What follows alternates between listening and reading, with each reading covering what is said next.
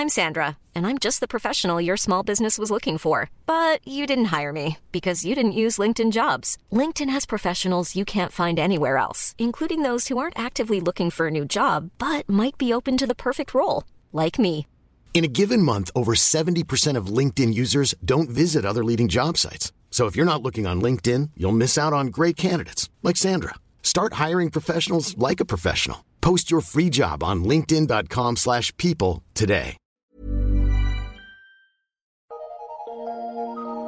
Eu sou Mário Persona e essas são as respostas que eu dei aos que me perguntaram sobre a Bíblia. Você perguntou se eu participo de debates. Bem, eu já fui convidado algumas vezes para debates em programas de rádio e TV e também para entrevistas em sites, jornais e revistas. Eu sempre respondo e deixo claro que eu só participo dessas mídias quando o assunto é o meu trabalho profissional de consultor e palestrante e para falar de temas relacionados a negócios.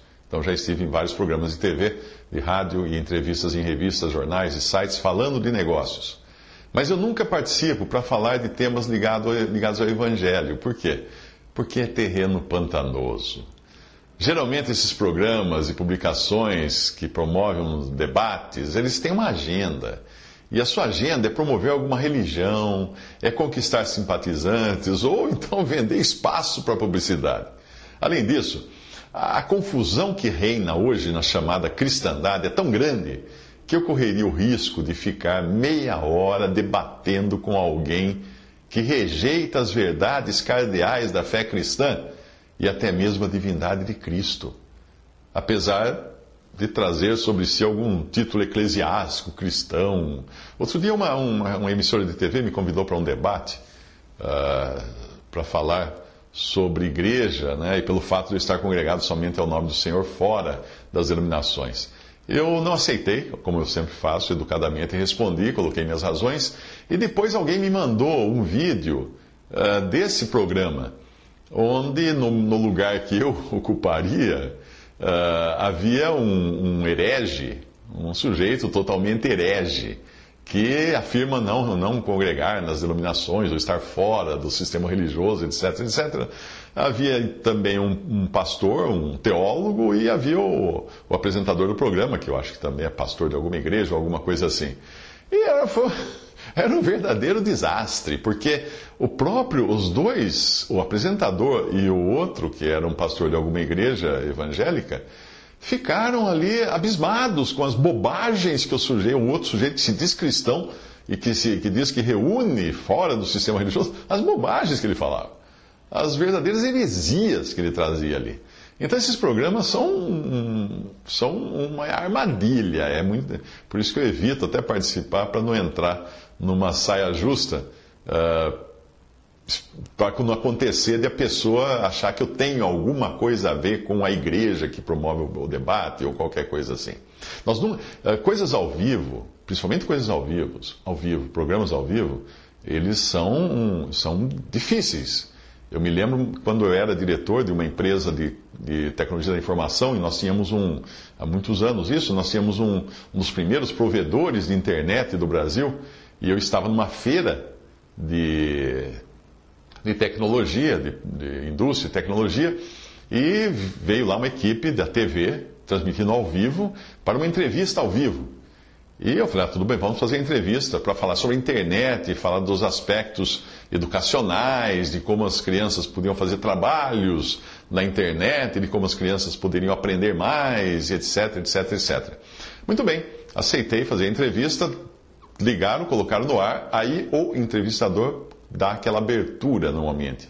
Estamos aqui com o senhor Mário Persona, diretor da empresa tal, e nós estávamos até agora olhando as páginas da, do, da Playboy na internet, com essas garotas maravilhosas, etc. Eu, o cara ele inventou aquilo, ele inventou aquilo. Ele inventou para abrir, para criar uma, uma situação cômica na abertura da entrevista, e aí você já pode imaginar a cara que eu fiquei ao vivo, não é?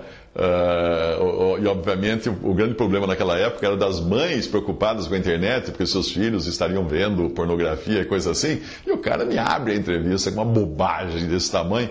Então é muito complicado quando Uh, já é difícil quando envolve uh, negócios, mas mais difícil ainda quando envolve o Evangelho.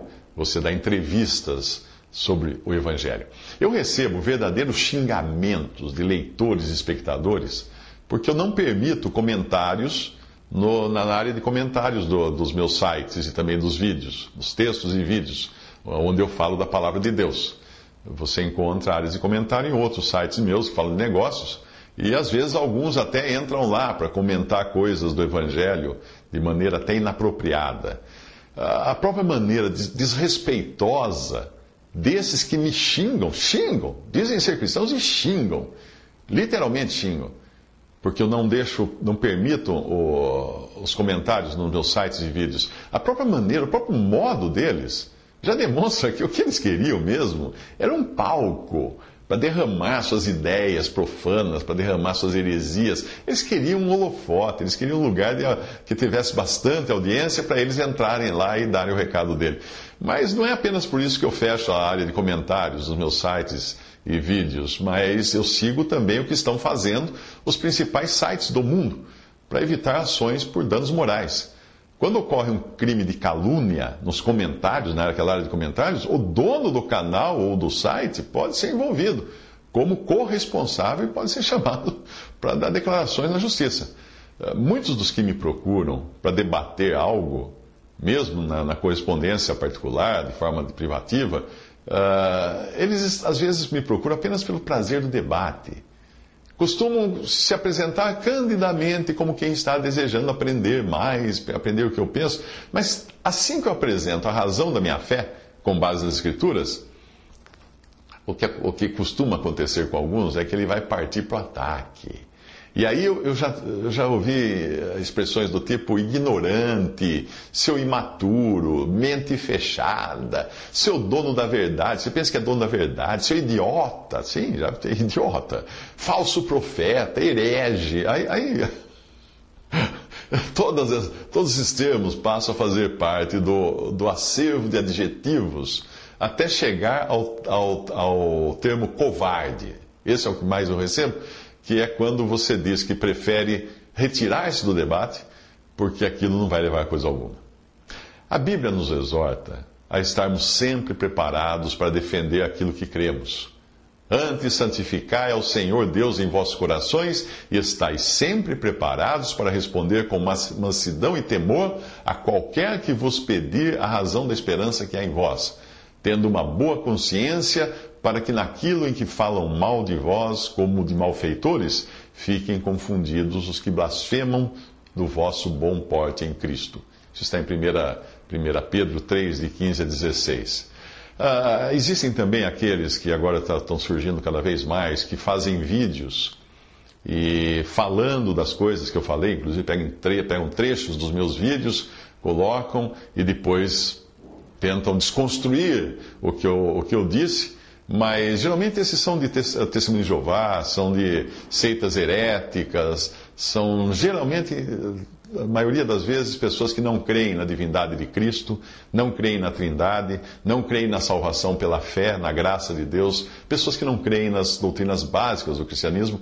Então esses criam esses vídeos Pra, e depois me instigam. E aí, você não vai responder? E aí, você não vai falar nada? Ô covarde, tem medo, hein? É, recebi até eh, essa semana um, um lá que mandou uma foto de uma avestruz. Uma avestruz com a cabeça enfiada na terra. Eh, e falou que eu tinha medo, que eu tinha. Outro, então, que eu, eu falei, escrevi algumas coisas sobre. E falei algumas coisas sobre a organização a qual ele está amarrado, que é a Torre de Vigia que são os testemunhos de Jeová, e ele disse que mandou para mim um, um vídeo uh, ridicularizando não só as minhas ideias, mas a minha pessoa também, e dizendo assim: viu no que dá mexer com o vespeiro? Obviamente. É, eu gostei do termo que ele usou, porque é vespeiro. Vespeiro é um lugar que tem vespas, tem ferrão, tem veneno, mas não tem mel. Não, é? não tem mel, não tem nenhuma graça, não tem nenhum sabor para nós, nenhuma doçura. Ah, são simplesmente ordens e escravidão e coisas assim. Mas é preciso ter sabedoria também para distinguir se aquilo que se nos apresenta como uma oportunidade de expressarmos a nossa fé vai ser de proveito ou não para salvos e para perdidos. Quando se trata de, debates ou entrevistas na TV, na rádio, nas mídias. Hoje a coisa fica um pouco mais complicada, porque nós vivemos em um ocidente cristianizado, onde a maior parte das pessoas sequer crê no Deus da Bíblia, ou na Bíblia como sendo a palavra de Deus. Existem profecias na Bíblia que mostram que o Ocidente, o Ocidente cristianizado, será uma terra desolada durante o milênio, durante o reino de Cristo aqui. Por quê? Porque foi a terra mais abençoada com a verdade, com a verdade do cristianismo, a verdade do evangelho e a que mais rejeitou o evangelho, apesar de suas catedrais, apesar de suas... E aquelas terras como Arábia, como Oriente e outras terras que hoje são avessas ao, ao, cristianismo, mas, mas não deturpam o cristianismo, essas serão abençoadas. Olha que coisa incrível. Você encontra isso nas profecias bíblicas para o reino milenial de Cristo. Portanto, uh, sempre que você disser um argumento numa entrevista, num debate assim, que a palavra de Deus diz. no mundo ocidental cristianizado, hoje isso já não tem qualquer efeito sobre os ouvintes que estão mais prontos a seguir suas próprias ideias, ou aquilo que a, sua religião diz, ou que o seu líder religioso diz, o seu profeta diz, o seu apóstolo diz, o seu bispo diz, estão mais, mais querem seguir isso, não querem seguir mais a Bíblia. Você fala, a palavra de Deus diz, ah, o que é a palavra de Deus? Ah, isso foi Paulo que falou. Eu acredito que os debates públicos entre cristãos professos tenham se popularizado por volta do terceiro século, sim, quando o cristianismo foi oficializado como religião no Império Romano. E aí, sem a ameaça da perseguição, que obviamente impedia cristãos de debater em público, e também com o surgimento de heresias que denegriam a pessoa e obra de Cristo, os chamados pais da igreja, né, que são considerados pais da igreja, pelo, tanto pelo catolicismo como pelo protestantismo, se viram envolvidos em debates públicos. E ao fazerem isso, eles acabavam atropelando a ordem dada pelo apóstolo, apóstolo inspirado, em Tito 3, de 9 a 11, que diz para não debater com hereges, mas apenas admoestá-los uma ou duas vezes e depois evitá-los. Passagem é esta: Não entres em questões loucas, genealogias e contendas, e nos debates acerca da lei porque são coisas inúteis e vãs. Ao homem herege, depois de uma ou outra demonstração, evita-o, sabendo que esse tal está pervertido e peca, estando já em si mesmo condenado. Tito 3, de 9 a 11. Ao contrário do que pensam muitas religiões cristãs, católicas e protestantes, não são os pais da igreja o exemplo e a doutrina que nós devemos seguir. Não. Nós, temos que seguir o que ensinam as Escrituras, inspiradas uh, e dadas aos apóstolos e profetas do Novo Testamento. Essa é a nossa base, essa é a nossa fonte, a doutrina apostólica, não a do, doutrina patriarcal da igreja, ou dos pais da igreja, ou dos, dos, dos, santos padres, não. É a doutrina dos apóstolos que está, uh, e dos profetas do Novo Testamento.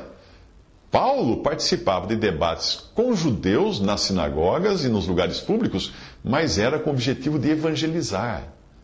E o mesmo faziam outros discípulos, como Apolo, que colocou a sua eloquência e facilidade de comunicação a serviço do Senhor, depois de ter sido devidamente instruído por Priscila e Áquila, porque antes disso ele estava uh, com eloquência e, e, muita capacidade de comunicação, mas falando coisas que não estavam de acordo com a verdade. Uh, vamos ver a passagem. Chegou a Éfeso um certo judeu chamado Apolo, natural de Alexandria, homem eloquente e poderoso nas Escrituras. Este era instruído no caminho do Senhor e, e, fervoroso, e, e fervoroso de espírito, falava e ensinava diligentemente as coisas do Senhor, mas conhecendo somente o batismo de João. Ele começou a falar ousadamente na sinagoga, e quando ouviram, Priscila e Áquila o levaram consigo e lhe declararam mais precisamente o caminho de Deus. Ou seja, corrigiram as coisas. Isso, isso, é isso todo cristão devia fazer. Quando você encontra um cristão que está animado, quer levar a palavra, quer levar o evangelho, eh, não apague essa, essa vela, não apague essa chama. Por favor, não apague essa chama. O próprio Senhor Jesus não veio pisar o, o, o, o fogo que estava queimando, ou quebrar, ou pisar a cana quebrada, não lembro exatamente o versículo, mas ele não veio. A, a, a mínima fé, a, aquela chaminha pequenininha, ele veio dar mais, dar mais oxigênio para ela. E assim deve ser um cristão. Não pisa no pescoço daquele que está animado para levar a palavra, mas ainda tem algumas arestas que precisam ser eliminadas. Senta com ele e ajuda, explica para ele. Foi o que Priscila e Áquila fizeram com Apolo. E aí, continua o versículo, querendo ele, querendo Apolo passar para a Caia, os irmãos animaram-no e escreveram aos discípulos que o recebessem. Não foi tipo assim, olha, Apolo, melhor você não falar, não abre sua boca, vai, cara, você não entende. Deixa, deixa essas coisas para quem entende. E quando enviar. Olha, irmãos, está tá chegando um rapaz aí, ele é novo, convertido, fala muito, fala pelos cotovelos, tudo. Hum, não dá para suportar. Não, animaram-no, escreveram aos discípulos que o recebessem. Tendo ele chegado, auxiliou muito aqueles que pela graça haviam crido, pois com grande poder refutava publicamente os judeus, mostrando pelas Escrituras que Jesus era o Cristo. Tudo isso está em Atos 18, 24 e 28. Mas mesmo assim, nós podemos aprender do modo como Paulo lidava com isso, quando os ouvintes endureciam o coração e passavam a blasfemar. Porque Paulo, quando fala que ele debatia com os judeus, obviamente ele debatia no sentido de mostrar que Jesus era o Cristo prometido a eles no Antigo Testamento pelos profetas. Mas, quando o coração deles endureciam, o que ele fazia? Aí ele tinha um comportamento seletivo, seguindo a ordem de Jesus de não lançar suas pérolas aos porcos, como nesta passagem. Entrando na sinagoga, Paulo falou ousadamente por espaço de três meses, disputando e persuadindo-os acerca do reino de Deus. Mas, como alguns deles se endurecessem e não obedecessem, falando mal do caminho, ou seja, falando mal do cristianismo perante a multidão, retirou-se deles e separou os discípulos, disputando todos os dias na escola de um certo tirano. E durou isto por espaço de dois anos, de tal maneira que todos os que habitavam na Ásia ouviram a palavra do Senhor, assim judeus como gregos. Atos 19, de 8 a 10. Devemos sempre ter essa, esse discernimento de parar, parar de debater ou de pregar quando nós vemos uma oposição que começa, inclusive, a denegrir a doutrina, a, a, a corromper a, a, verdade, a rebaixar a pessoa de nosso Senhor Jesus Cristo. Pare, pare, pare. Encontrou um desses, uh, testemunho de Jeová, mormon, espírita, que não creem na divindade de Cristo? que começam a botar para fora as suas.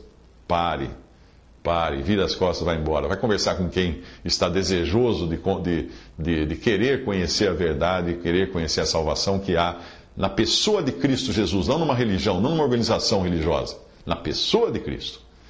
Nem sempre um debate é construtivo, porque existem aqueles irmãos que Paulo chama de enfermos ou débeis na fé, que podem ser sensíveis demais para suportar uma discussão e acabarem desanimando. Aqueles, aqueles que estão em volta, você está discutindo, debatendo com alguém, e pode ter um irmão do seu lado que é, é fraco ainda na fé, ainda está tá nos primeiros passos. E, veja a passagem: ora, quanto ao que está enfermo na fé, recebei-o, não em contendas sobre dúvidas. Tomai o propósito de não pôr tropeço ou escândalo ao vosso irmão. Assim, pois, seguimos as coisas da paz e também as da edificação de uns para com os outros. Romanos uh, capítulo 14 todo fala sobre isso. A Timóteo, Paulo orienta evitar debates que chama de contendas de palavras. Ele diz: recomenda estas coisas, dá testemunho solene a todos perante Deus, para que evitem contendas de palavras, que para nada aproveitam, exceto para a subversão dos ouvintes. 2 Timóteo 2,14. João, na sua epístola, nos ensina a lidar com os que negam a divindade de Cristo, que é o assunto do que ele chama de doutrina, ou seja, que, aquele que não aceita que Jesus tenha vindo em carne. Uma expressão que é muito mais ampla do que o fato de ter nascido no mundo. Jesus vir em carne implica sua pré-existência como Filho eterno de Deus, como Criador de todas as coisas, que num determinado momento entrou na história do mundo na forma humana. Ainda que algumas religiões heréticas ou, ou uh, baseadas em paganismo ou anticristãs. Posso, às vezes, até afirmar que Jesus estava num plano elevado, era um espírito privilegiado antes, daí ele entrou num corpo humano, alguma coisa assim. Não, não é isso que a Bíblia ensina. Ele é Deus. Antes dele, nada do que foi feito se fez, ele fez todas as coisas. Ele é Deus Criador. Mas para isso nós temos que entrar no outro assunto que é a Trindade. Mas veja o que diz o apóstolo João porque já muitos enganadores entraram no mundo, entraram no mundo, os quais não confessam que Jesus Cristo veio em carne. Este tal é o enganador e o anticristo. Todo aquele que ultrapassa a doutrina de Cristo e nela não permanece, não tem Deus. O que permanece na doutrina, na doutrina, esse tem tanto o Pai como o Filho. Se alguém vem ter convosco e não traz esta doutrina, não o recebeis, não o recebais em, eh, em casa, nem lhe deis as boas-vindas. Porque aquele que lhe dá boas-vindas faz-se cúmplice das suas obras más. Segundo João, uh, versículo, capítulo 1, versículo 7 e também uh, versículos 9 ao 10. Uh, às vezes alguém pode dizer assim, é, mas mas uh, a religião tal, eles não creem na divindade de Cristo, mas eles afirmam que Cristo sim veio em carne, porque ele existia antes de vir em carne. Veja que não é a questão apenas de ele vir em carne, mas de saber que ele era Deus já na eternidade. Essa é a doutrina. Essa é a doutrina. E também, não, aqui João, obviamente, isso agora é mais óbvio até. João não está falando daqueles que duvidam que Jesus nasceu, porque lembre-se de que ele escreveu isso ali naquele, naquele tempo e naquela região onde a notícia do, do nascimento e vida de Jesus já era um fato corrente e disseminado uh, entre muitas pessoas. Nesse ponto, você deve estar querendo que eu responda de forma breve se deve ou não participar de um debate público com outros cristãos.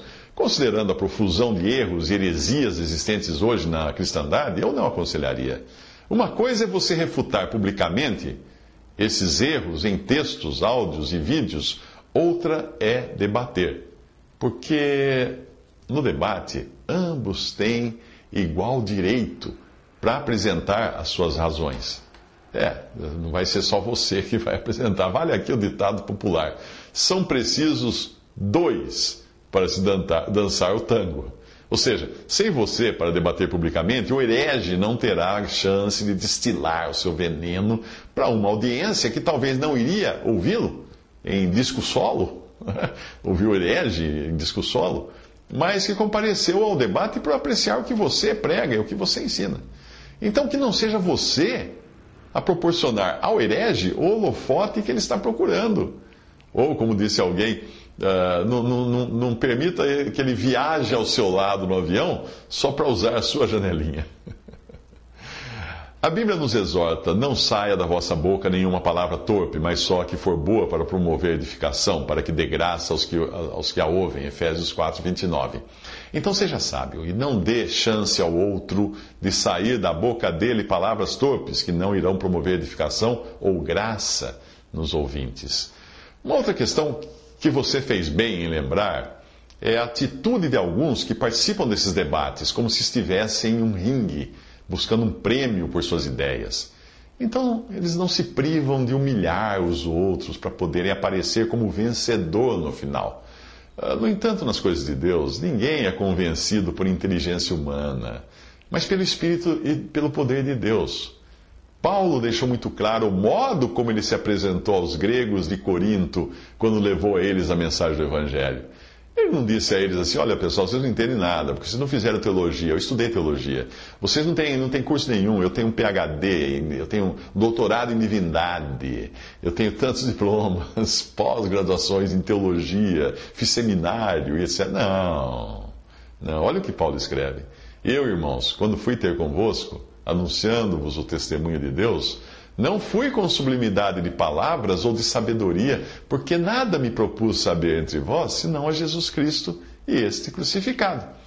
E eu estive convosco em fraqueza, em temor, em grande tremor. A minha palavra e a minha pregação não consistiram em palavras persuasivas de sabedoria humana, mas em demonstração de espírito e de poder para que a vossa fé não se apoiasse em sabedoria dos homens, mas no poder de Deus. 1 Coríntios capítulo 2, versículos 1 ao 5. Visite respondi.com.br.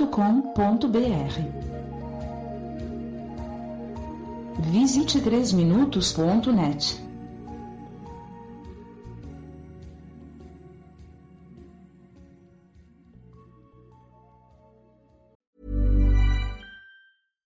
When you make decisions for your company, you look for the no-brainers. And if you have a lot of mailing to do, stamps.com is the ultimate no-brainer. It streamlines your processes to make your business more efficient, which makes you less busy.